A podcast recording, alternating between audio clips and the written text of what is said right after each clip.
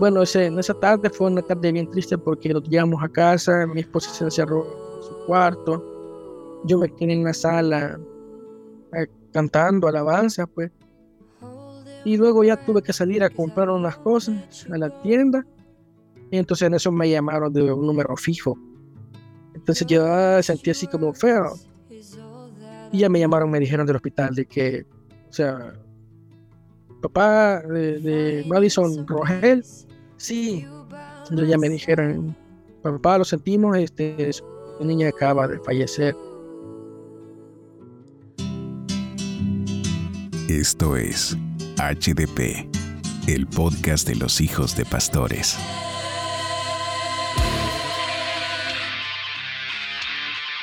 Todos en algún momento de nuestra vida hemos escuchado mitos. Por ejemplo, en nuestro país existe el mito de la carreta chillona, el cipitío, la ciguanaba, el cadejo, etc.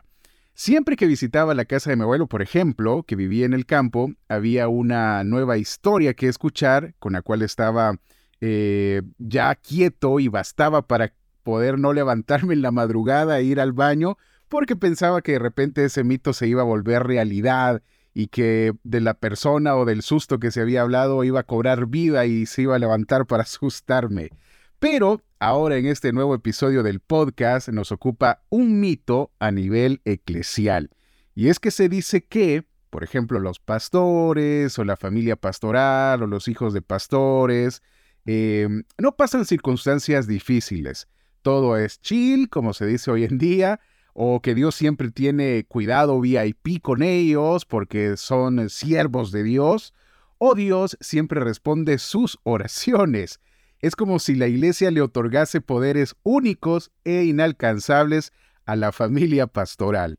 Hoy queremos desmitificar ese mito con un ejemplo vivido en carne propia de nuestro invitado.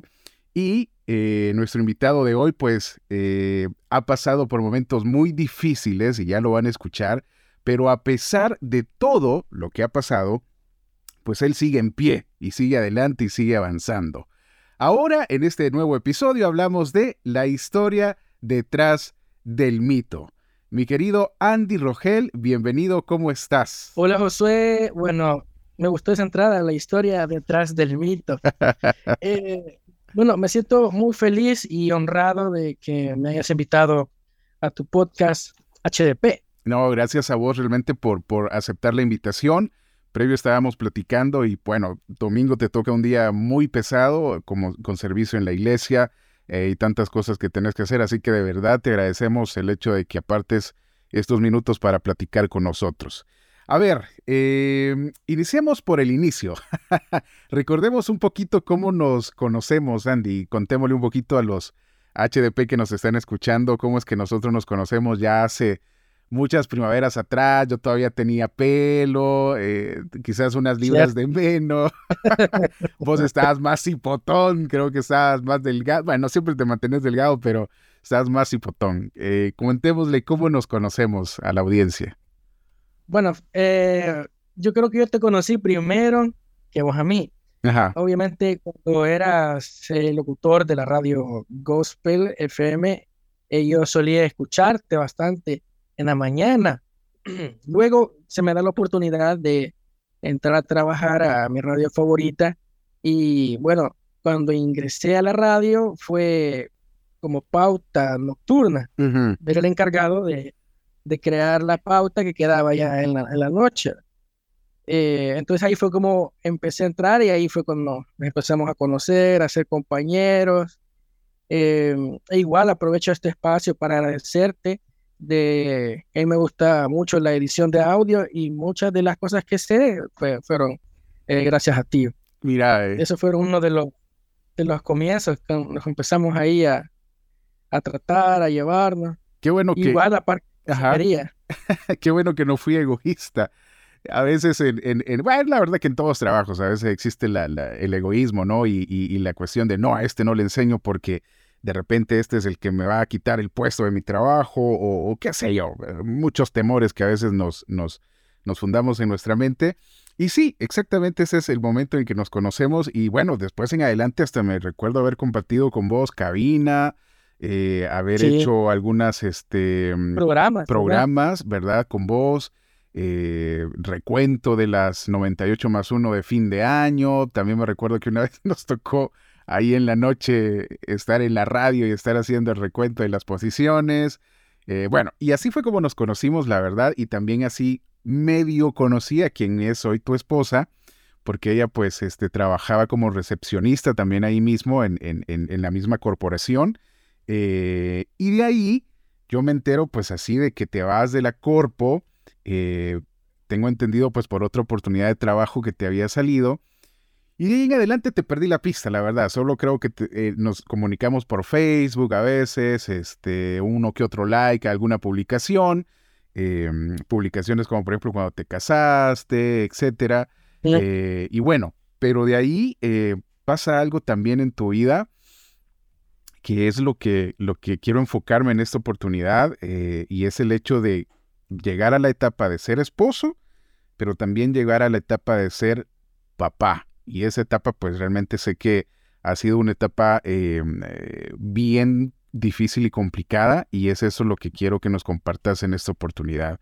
¿Cómo fue esa etapa de, de Andy eh, después de yo haberle perdido la pista y, pues ya tener la experiencia de ser papá? Eh, fue un momento bien complicado, pues, porque yo no sabía que mi esposa estaba embarazada.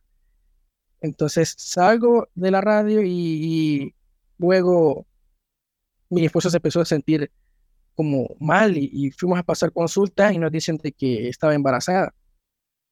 En ese momento nosotros habíamos empezado un emprendimiento ya que a mi esposa le gusta mucho cocinar y la verdad que nos fue bastante bien los primeros días, estábamos teniendo bastante apoyo. Eh, eso fue como salida por el hecho de que yo había perdido mi trabajo. Entonces nos acabamos de casar, teníamos un, que unos cuantos meses, quizás unos cinco meses de habernos casado cuando me quitan el trabajo y al poco tiempo me di cuenta que mi esposa está embarazada. Entonces para mí eso fue... Wow, eso es, eso es un baldazo de agua, ¿eh? eso, es, eso es algo que te genera inestabilidad de entrada. Sí, porque, o sea, uno dice, o sea, uno quiere tener las mejores posibilidades y yo siempre me cuidé para no, no ser padre tan pronto, porque yo sabía de que apenas todavía estaba estudiando, estaba trabajando, entonces no, no tenía las posibilidades. Yo me consentía que no tenía las posibilidades como para hacerle frente, pero bueno, este, se dieron las cosas y, y empecé yo a, como dicen, a bregar con eso, de que no tenía trabajo, no estamos con un emprendimiento, pero nosotros confiando en el Señor de que íbamos a salir adelante. Luego de eso, cuando empezamos a ir a los controles, eh, a ella nos sacan del sistema del seguro social porque ya no estaba yo cotizando. A esto, sumado deudas de estudio, tenía la, deuda de un estudio, tenía deuda de un vehículo que saqué también, porque como estaba trabajando de noche eh, en la radio, entonces necesito como movilizarme. Bueno, el carro se arruina, entonces me tocó que venderlo, pero tenía la deuda, o sea, tenía dos deudas prácticamente, de estudio, de ese vehículo, bueno, y las necesidades que había que cubrir.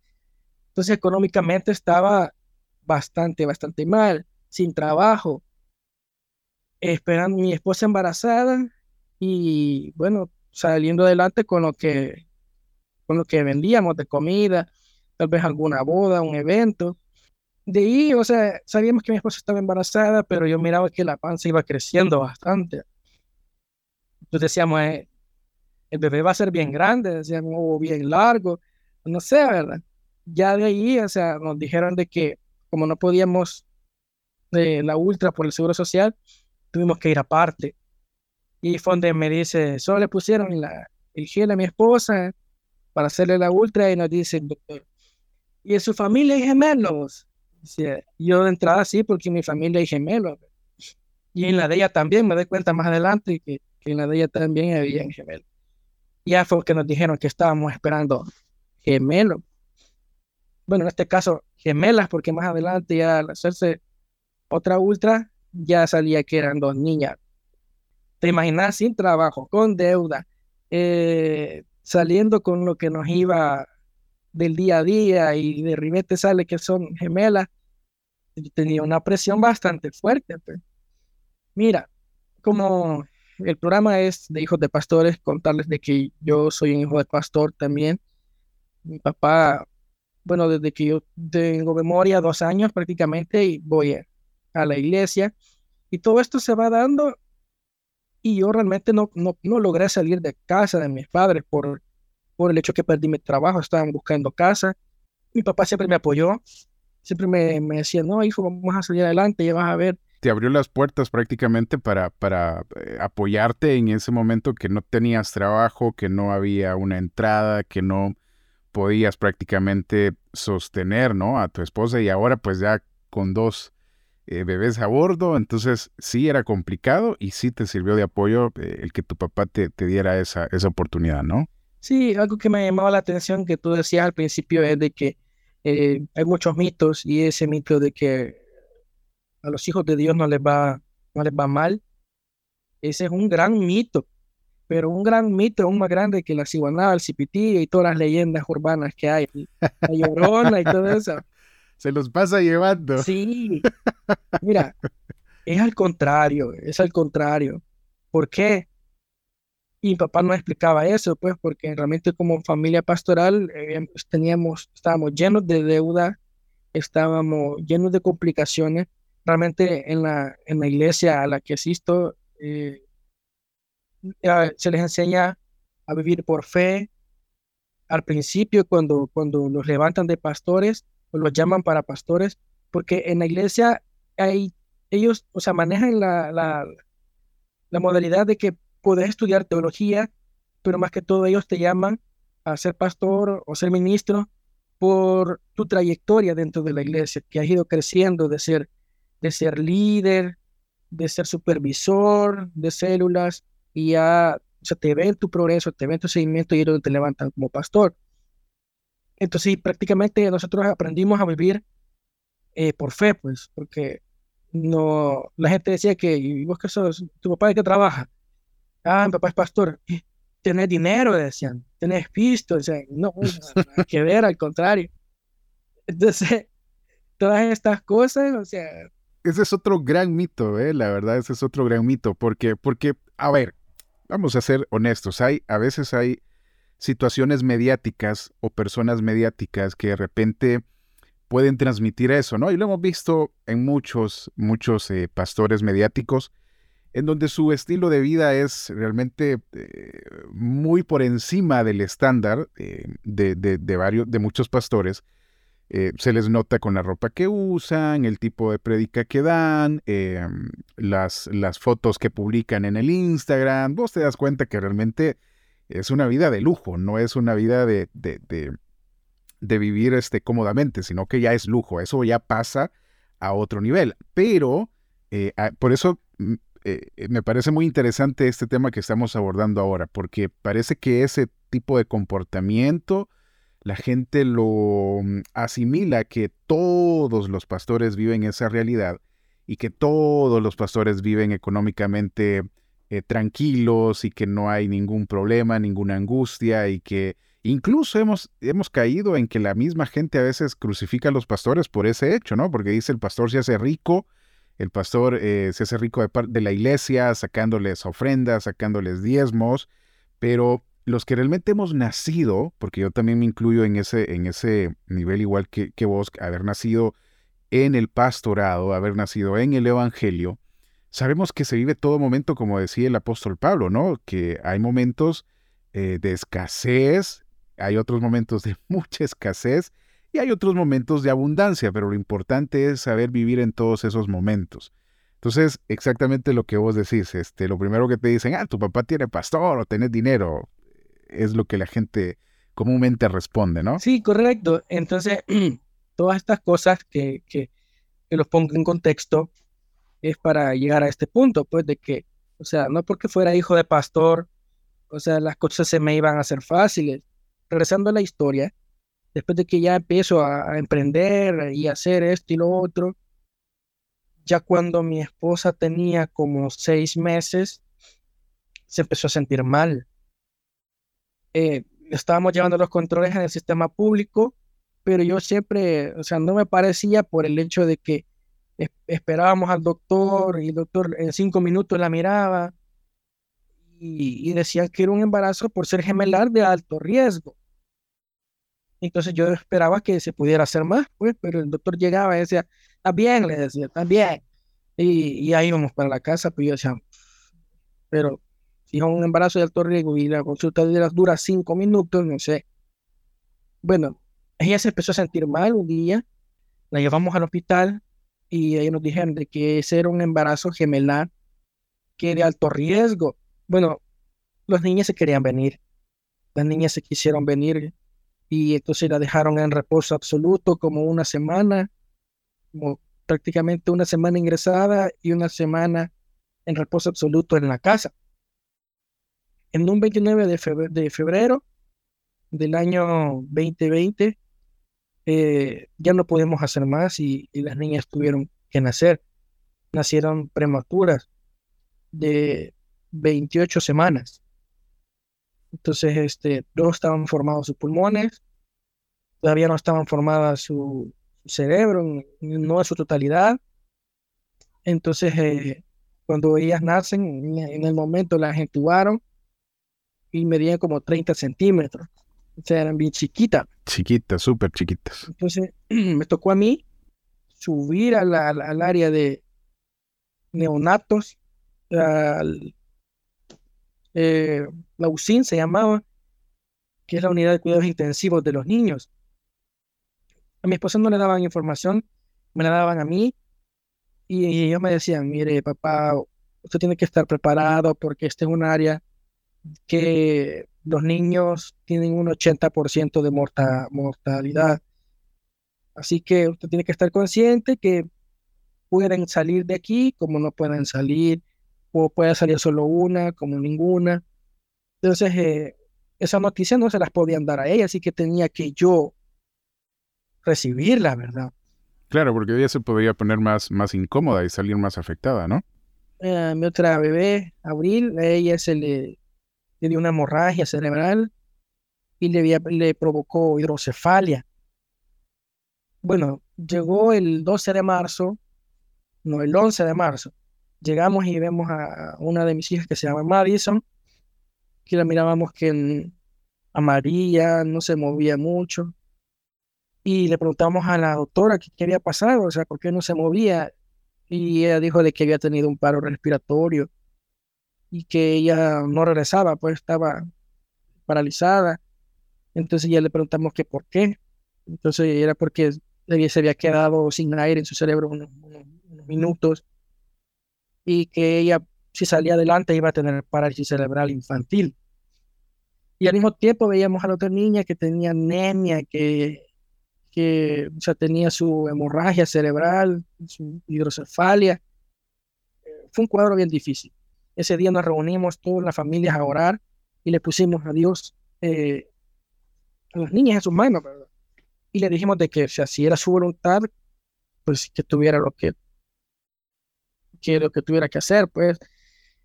Y fue una oración muy difícil porque prácticamente estás entregando a, a tu hija, pues a tus hijas en las manos de Dios y si Dios quiere se la lleva, si no las deja, pero fue una oración muy complicada, muy, muy complicada. Yo no, había orado y llorado como sabes.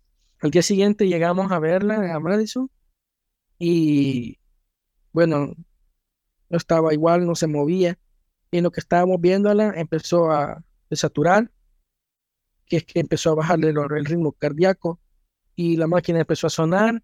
Entonces yo le dije a la doctora, mire, ¿qué pasa aquí? Entonces viene ella y le llamó a un, no recuerdo el nombre, era un enfermero que, que empezó a darle como maniobras de resucitación. No sacaron. Nos dijeron, vaya papá, por favor salgan un momento. Mi esposa salió a llorar al pasillo, yo me quedé ahí y yo dije, Señor, si esta es la respuesta a la oración de anoche, bueno, tú sabes lo que tenemos que hacer. Bueno, al rato nos, llamaron y ya nos dijeron de que, que pues sí, que eso era ya lo, último de la niña, que nos despidiéramos de ella.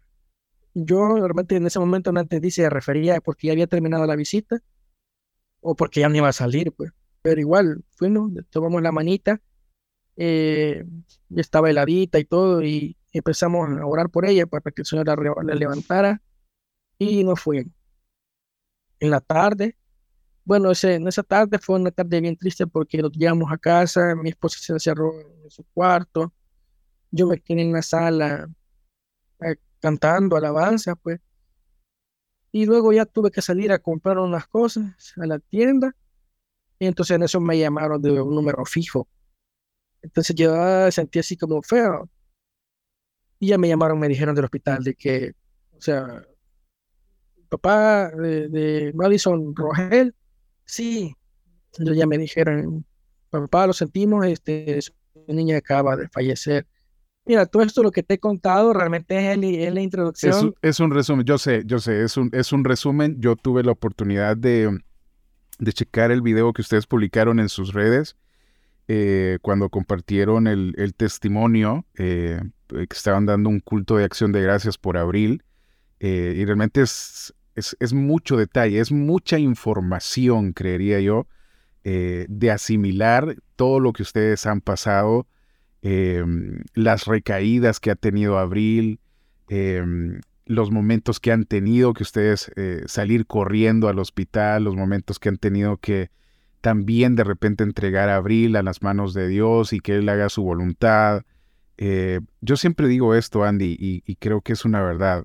Eh, es una bendición que uno como hijo pueda enterrar a su papá, porque es parte del proceso de la vida, porque es digamos, lo normal, entre comillas, que pueda suceder. Que vos como hijo enterres a tu papá después de los años, después de em, haber convivido con ellos, es una bendición. Pero em, que vos como padre tengas que enterrar a un hijo o entregar a un hijo en las manos de Dios, híjole, es, es, es algo difícil. Yo creo que una vez en un audio, si no mal recuerdo, yo te mandé un audio cuando veía las publicaciones que ustedes hacían de, del proceso que estaban viviendo. Y si no me recuerdo, yo te dije, no sé si soportaría lo que ustedes están pasando ahorita. Y te abrí mi corazón en ese momento y te lo dije, porque es muy difícil eh, ponerse en ese momento. Si realmente cuando tu hija, tu hijo tiene una gripe, algo leve, pero sabes que no es tu hijo y que no es la energía que vos estás acostumbrado a compartir con ellos, eh, y que vos preferirías estar en su lugar, em, es muy difícil, ya no digamos las situaciones que ustedes realmente han pasado. Eh, y recuerdo todavía que en ese audio que yo te mandé te dije, te admiro eh, por todo lo que estás pasando y aún a pesar de todo ello, estás echándole ganas, estás siguiendo adelante. Claro, solo vos y Dios sabían cómo se sentían, ¿no? Solo vos y Dios sabía cómo estaba tu corazón, cómo estaba tu mente. Eh, porque no es nada fácil. Y encontrar las palabras correctas para decirlas en ese momento, créeme que es muy difícil. No, no hayas que decir, no hayas que cómo animar a la persona eh, sin caer en un estereotipo, sin caer en un eh, espiritual que todo lo espiritualiza y que sin caer en juzgar, sin caer en, en, criticar la etapa que ustedes están viviendo, porque vuelvo y repito, solo la persona que ha pasado por eso sabe qué es estar ahí y sabe qué se siente estar ahí. Entonces, eh, yo sé que nos llevaríamos acá unas dos horas eh, detallando realmente el proceso que ustedes han pasado, eh, pero por aras del tiempo no podemos hacerlo. Pero sí, como vos bien decís, esta es un, una introducción a todo lo que ustedes han vivido. Pero como te repito, yo vi el video que ustedes compartieron y pude disfrutar también no solo el hecho de ver la etapa que pasaron, sino los momentos en que ustedes recobraban fuerza. Ya, por ejemplo, me quedó marcada la experiencia cuando vos comentás que en un momento una persona viene y te dice, ¿acaso no crees que yo puedo eh, hacer un milagro con Abril? y que vos literalmente sentiste que era Dios, que era Jesús hablándote, abrazándote y diciéndote esas palabras, ¿no? Eh, entonces realmente es muy poderoso y yo quiero que al final eh, tú nos compartas tus redes, cómo te encontramos, porque cualquier persona que quiera conocer a detalle tu historia puede ir a tu red y checar ese testimonio bien completo que con tu esposa Abby pues decidieron compartir y abrir su corazón. Ahora, mi querido Andy, en esta etapa eh, de momentos de dificultad, de recaídas, de ir y una y otra vez al hospital, de salir nuevamente del hospital quizás sin tu hija, em, hago la pregunta directa, ¿en algún momento Andy, a pesar de ser hijo de pastor, a pesar de conocer de Dios, tuvo alguna duda de fe en su corazón o en su mente de todo el proceso que estaba viviendo? Pues fíjate que yo estaba bastante confundido porque, o sea, se cree pues de que tú oras y Dios te contesta de manera positiva. Entonces yo le oraba al Señor y lo que obtenía eran más problemas, porque, para hacerte un resumen, a mi hija la operaron como unas seis veces, la operaron de, del intestino, le sacaron su intestino, se lo arreglaron porque tuvo problemas, le operaron, le pusieron tres válvulas eh, con la hidrocefalia, que gracias a Dios ella ya no tiene hidrocefalia. Eh, cayó en un estado vegetal, el Señor la levantó. Entonces, todas estas cosas que, que, que iban una tras otra, una tras otra. Entonces, yo le decía a mi papá, eh, ¿qué he hecho yo? O sea, ¿qué hice? Pues, o sea, que yo no me robé nada, o sea, nada, o sea, de la iglesia, nada, ningún diezmo ni nada. Mira, y no te sabría contestar si dudé o no. Simplemente yo sentía de que no era normal que me pasaran tantas cosas si, si yo asistía a la iglesia, si yo le pedía al Señor, entonces venía y le decía a mi pastor, ¿por qué pasan estas cosas? Entonces me decía él de que, bueno, es parte del, del pecado sobre la tierra, la maldición de la enfermedad y la muerte. Yo no esperaba que él me dijera eso, yo esperaba que me dijera, ah, lo que pasa es que hay que ir a orar a la montaña. Entonces, ese, ese evangelio de que tú oras y se resuelve. Exacto. Yo no, no me estaba pasando Yo oraba y me iba peor. Y entonces el Señor ahí me ayudó a aclarar realmente qué era la fe. La fe es confiar en Dios, te vaya bien o te vaya mal. Para mí yo aprendí que esa era la fe. La gente te dice la certeza de lo que se espera, la convicción de lo que no se ve, pero eso es una parte de la fe el, tener fe es que tú le pides al Señor, salva a mi hija, levanta a mi hija y el Señor haga lo que quiera y, se la lleve. Y aún así tú tienes que decir, Señor, tú sabes lo que haces. Eh, ese es Dios, es el Dios de amor, es el Dios que nos creó, es el Dios de las oportunidades, es el Dios del que sabe por qué hace lo que hace, aunque nosotros en nuestra mente finita no comprendamos por qué está sucediendo lo que está sucediendo. Pero en la etapa que pasaste, ¿quiénes te apoyaron más? ¿Quiénes fueron los que te brindaron más el apoyo?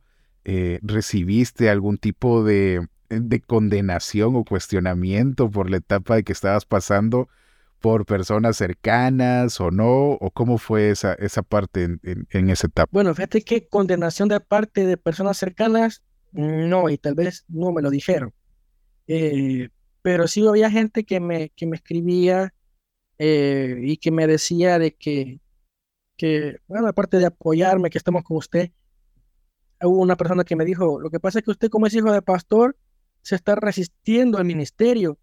Entonces, por eso le está pasando lo que le está pasando. Entonces, quizá usted como su papá es pastor, no quiere agarrar el ministerio, se está negando, me dice el santo, eh, y así va. Y, yo, no, hombre, si ya ni siquiera eh, estoy, según mi iglesia, lo más cerca de ser pastor bueno, mi pastor me aconsejaba mucho, este, y él me explicaba que era parte del proceso, pues, de, de la vida. Y él me aconsejó que leyera un libro que se llama Cuando lo que Dios hace no tiene sentido. Mm, muy bueno. doctor, doctor Dobson. Entonces, a la par de que estaba pasando el proceso, lo empecé a leer.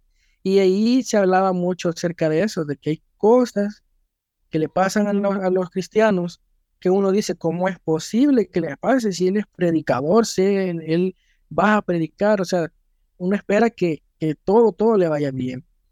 Pero ese es el evangelio que decimos de prosperidad. De prosperidad, cabrón. Todo el tiempo te va a estar yendo bien. No, hay días que, que, toca perder y, y perder, pues, y, y yo siento que estuve en esa etapa.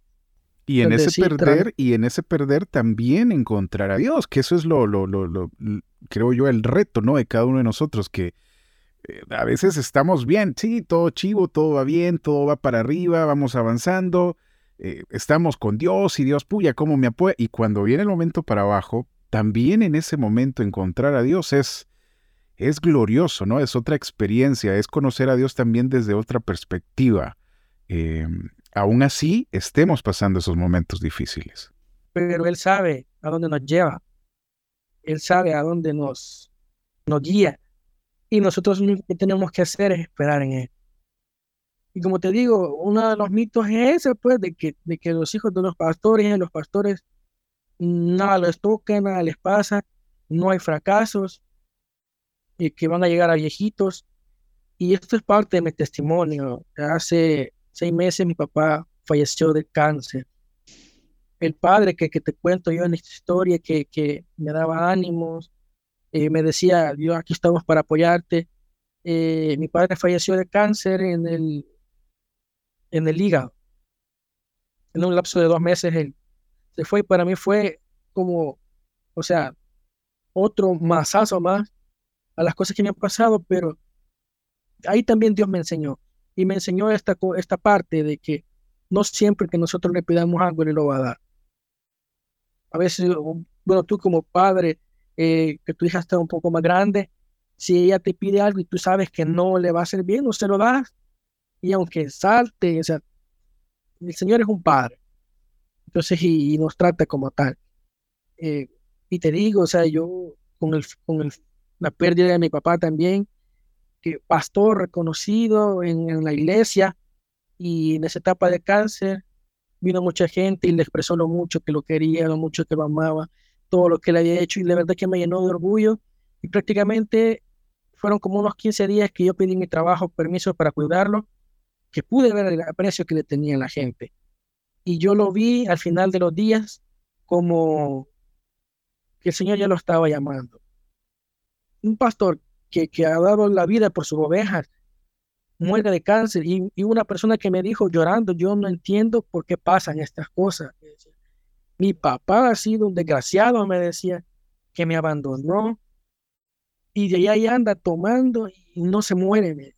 Y tu papá, que ha sido un servidor de Dios, le da cirrosis hepática y no de tomar, sino por un cálculo que le obstruyó la vena porta que va al hígado, eh, se le activó el cáncer, se le activó la cirrosis, tenía eh, diabetes, todo eso, dos meses y, y adiós. Pero son las cosas que no entendemos. Eh, yo tenía esa pregunta también. Vos te me adelantaste de, quién había sido eh, Hugo Freddy Rogel para vos. Ya me lo adelantaste, ya me dijiste que fue esa persona que siempre te acompañó, que te echó la mano en los momentos difíciles y sobre todo creo que fue el que te inspiró a confiar en Dios a pesar de las circunstancias que ustedes estaban pasando eh, como esposos, como padres en ese momento. Creo que Él te inspiró a todo eso por la plática que hemos tenido lo he podido descifrar eh, que Él fue eso, fue tu inspiración a confiar en Dios en los momentos difíciles. ¿Cómo animarías vos, Andy, a un HDP que pueda estar pasando eh, por los momentos difíciles, quizás similares a los tuyos, quizás peores que los tuyos? ¿Qué palabras le decís a ese HDP que necesita escuchar en este momento? Que todo va a estar bien. Fue una de las frases que escuché mucho en lo largo de este proceso, que, que todo va a estar bien, que todo va a estar bien. Y a pesar de que en ese momento uno dice, como que va a estar bien si, si estoy en, problemado. Y la verdad que sí. Yo, en mis palabras, mis frases serían que tal vez en este momento no, no causen mayor impacto porque a, uno, a mí me decían todas esas cosas y yo decía, sí, tiene razón, pues, pero ahorita yo me siento mal. Eh, y es esa, todo va a estar bien porque aprendí algo y es que la vida es como el clima, Josué. Eh, hay días eh, de lluvia, hay días fríos, hay días de mucho calor, hay días soleados, y así es la vida también de, del cristiano. Hay días buenos y hay días malos. Los días malos pronto pasarán y vendrán los días mejores. Y así, y la vida sigue, porque yo no te puedo decir de que no vendrán eh, días malos más adelante, claro que vendrán, pero el Señor nos ha prometido algo y ese es algo también, otra, otra, otro consejo que quiero dar es que en todos estos problemas que estás pasando o que están pasando, Dios está ahí. Dios ha prometido acompañarte en el proceso. Claro que hay que pasar por un momento difícil, pero, pero Dios está ahí. Y eso fue algo que también yo lo aprendí, que yo, un momento yo sentía que Dios no me estaba escuchando, o, si me estaba escuchando no me quería contestar, pero yo estaba equivocado porque Dios estaba en la par y Dios estaba llorando conmigo, estaba riéndose cuando mi hija que salía del hospital. Y fue algo que todo el mundo me dijeron, que todo va a estar bien. Y agradecemos realmente esa, esa frase muy genuina porque eh, realmente el, al Andy que conocí este, cuando trabajamos juntos en la gospel hace muchos años atrás, al Andy que estoy viendo ahora, realmente hay kilometrajes de crecimiento y conocimiento que puedo percibir solo con el hecho de estar platicando con vos. O sea, el Andy de, de, hace muchos años atrás, de gospel, creo que no había generado eh, una, una fe tan genuina, una conexión tan genuina con Dios como el Andy que estoy viendo ahora. O sea, es, es increíble eh, verte decir lo que decís a pesar de las circunstancias que, que, has pasado. Así que la verdad eh, te honro por todo eso porque el proceso ha, ha, cumplido un propósito muy importante en vos Dios sabe los planes que tiene obviamente de aquí en adelante para vos, para tu familia, eh, pero me quedo con eso, con, el Andy que ha crecido, con el Andy que, que, años atrás, eh, muchos años atrás, pues no me hubiera imaginado pues que, pensaría de esa manera o que reaccionaría de esa manera. Este episodio tiene el objetivo de, uno, desmitificar, como decíamos al inicio, todo mito sobre la familia pastoral, es decir, somos humanos y pasamos cosas como cualquier ser humano en esta tierra. No hemos sido transformados aún a ángeles y por ende sentimos y lloramos como cualquier persona lo hace. Y número dos, animar a cualquier HDP que pueda estar pasando por lo mismo y recordarles que Dios está con ustedes. No porque sean hijos o hijas de pastores, sino porque son sus hijos. Punto. No hay más. Son sus hijos. Enviamos un fuerte abrazo eh, de ánimo a todos los HDP que siguen remando y avanzando a pesar de todo y oramos que salgan triunfantes de cualquier proceso que puedan estar pasando. Mi querido Andy, gracias de verdad, de corazón te lo digo, por tu tiempo, por em, llegar de servir de la iglesia y conectarte rápidamente y podernos compartir estas palabras que yo sé que van a ser de mucho ánimo para los hijos de pastores. Gracias, Josué solo quería compartir eh, algo antes de finalizar. Dale. Yo estoy empezando a leer un libro que se llama Johnny y es de la fundadora de una ONG llamada Johnny and Friends, que es una, una mujer que, que tuvo un accidente y quedó cuadraplégica. Entonces ella tiene una fundación. Esa fundación eh, me regaló un libro porque ellos le donaron una silla de ruedas a mi hija pero eh, al, al, principio del libro hay unos versículos que no sé si puedo leerlos. Claro, claro. se, se, apega a lo que estamos diciendo.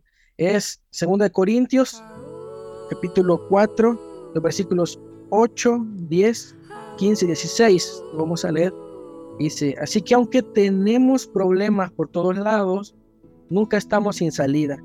Aunque tenemos preocupaciones, nunca nos desesperamos aunque nos persiguen, no estamos abandonados. Aunque nos echen al suelo, no quedamos destruidos. Donde quiera que vamos, llevamos siempre en nuestro cuerpo la muerte de Jesús, para que se demuestre también en nosotros la vida de Jesús. Todo esto ha sucedido para el bien de ustedes, para que al ser muchos los que reciben las bendiciones de Dios, muchos también les den gracias para la gloria de Dios. Por eso nunca nos desanimemos, pues aunque nuestro cuerpo se va desgastando, nuestro espíritu va siendo renovado cada día.